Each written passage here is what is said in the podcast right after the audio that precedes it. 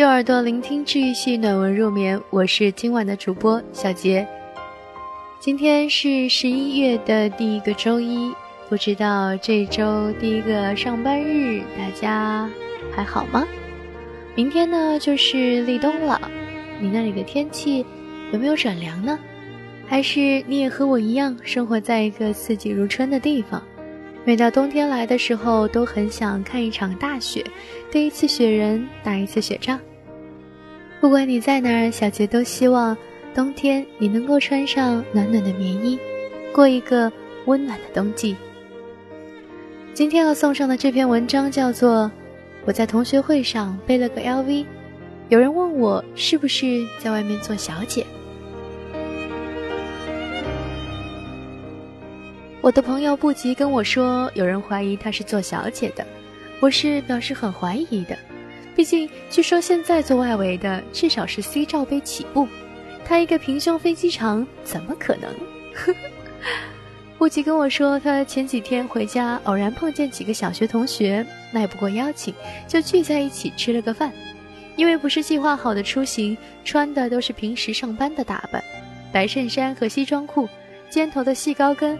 还有就是他最近常用的 LV 的邮差包，结果呢，吃饭的过程中，他去了个洗手间，在门口听到两个旧时同学在议论他，一个说，他背的那个 LV 是真的还是假的？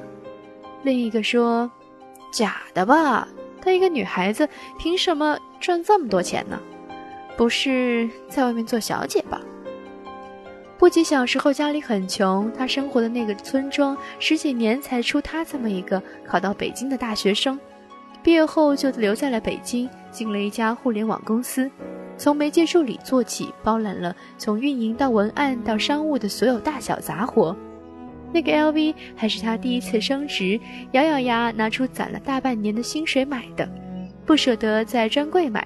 托人问了好几个代购，算了好半天汇率，选了一个划算的一个，等了整整两个月，收到包的那一刻，不急差点哭了出来。旁人都说好不容易攒点钱，干嘛不买个理财产品？可只有他自己知道，这个包对于他的意义，不仅仅是为了炫耀和虚荣，而是预示着他一个穷苦人家的女孩能够靠着自己的双手，拼搏出另一种生活的可能。这些年升了职，跳槽到一家新公司做市场总监，大幅涨了薪水。但他一直过得很节约，上班穿的都是几款经典的搭配，业余的把所有积蓄拿去理财和投资，但求稳健也能小赚一笔。只有在发季度奖金的时候，他才会额外奖励自己一个名牌包，或者是出境七天旅行。不急不解。我自己拼死拼活、清清白白挣的钱买个包，怎么了？凭什么说我是出去卖的呀？我倒是想出去卖来着，双腿一张，不比我熬夜写 PPT 容易？我认识的人里，因为买了贵一点的东西而被怀疑是干不正经的工作的，不止不及一个。丁丁今年刚毕业，跟我一样也是写公众号的，因为做得早，正好赶上红利，收入好的时候能月收入好几万呢。他本来家里条件很不好，一直过得很节省，全身上下最贵的行头就是阿迪的绿尾，日常用的彩妆都是美宝莲之类。后来突然因为接连出了好几篇爆文，粉丝涨了不少，陆续也有品牌来找，赚的钱多了，他还是白 T 和牛仔裤的打扮，只是狠了狠心给自己买了套 SK two 的护肤品。丁丁有个异地男友，两人是从大学就开始恋爱的。感情一直很稳定。男友有次来看丁丁，在他的梳妆台上看到那套 SK two，立马神色尴尬起来，推说自己有事先走了，然后就给丁丁发了短信要分手。丁丁追问为什么，结果他说：“你一个刚毕业的小女孩，怎么可能买得起那么贵的护肤品？肯定是背着我做些不正经的事儿，不是做外围就是被人包养了。”他还打电话给丁丁爸妈，让他们好好管管自己女儿，别净在外面干些不三不四的事情，丢人现眼。我之前工作的时候，还认识一个营销公司的女孩，九五的软妹子。她去公司不到半年，就做了一个非常牛逼的策划，差不多完成了整个组半年的 PV，被提拔成小组长。接着她就听到公司里有留言说某某被大老总包养了，来公司上班只是幌子。妹子很不解，气愤地去跟传话的人对峙。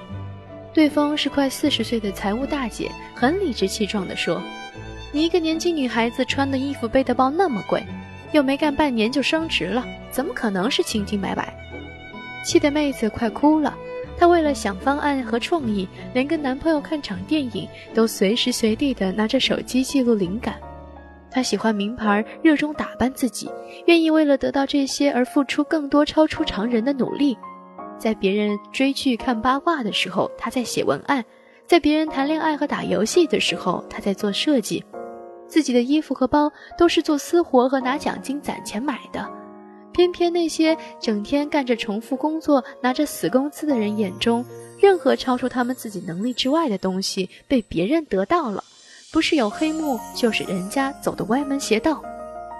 我有另外一个女朋友 Cindy，跟男友到了快谈婚论嫁的地步，到了见家长的时候闹掰了，原因是对方家长认为名校毕业是知名律师的 Cindy 年收入太高，害怕她以后舍不得放弃优差，照顾不了家庭。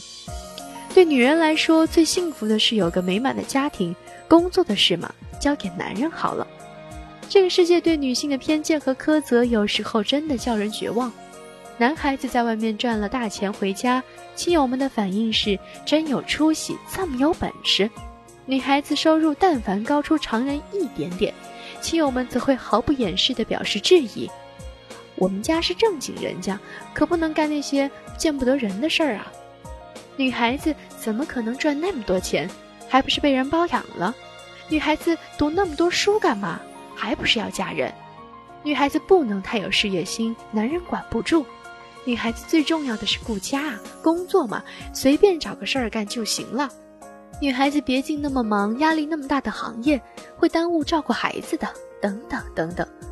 正如福波娃所言，男人的极大幸运在于，他不论在成年还是小时候，必须踏上一条极为艰苦的道路。不过，这是一条最可靠的道路。女人的不幸则在于被几乎不可抗拒的诱惑包围着，她不被要求奋发向上，只被鼓励滑下去，到达极乐。当他发觉自己被海市蜃楼愚弄时，已经为时过晚。他的力量在失败的冒险中已被耗尽。记得之前写苏芒的稿子，搜集过很多关于她的信息。让我印象很深的是，她当年刚进时尚杂志社不久。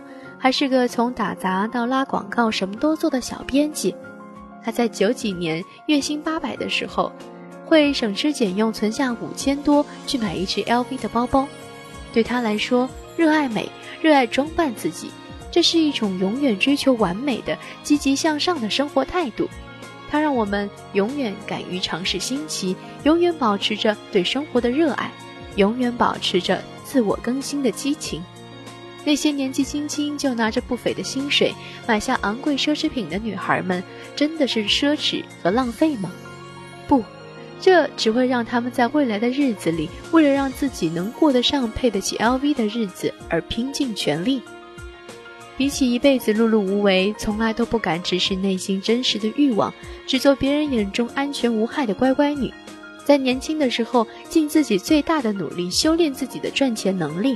在某个特别的日子里买下心头好，犒赏自己。对另外那些有着一张充满社会偏见的脸，永远说不。野心、欲望不好惹，太强势，偏见仍在继续。但，Who cares？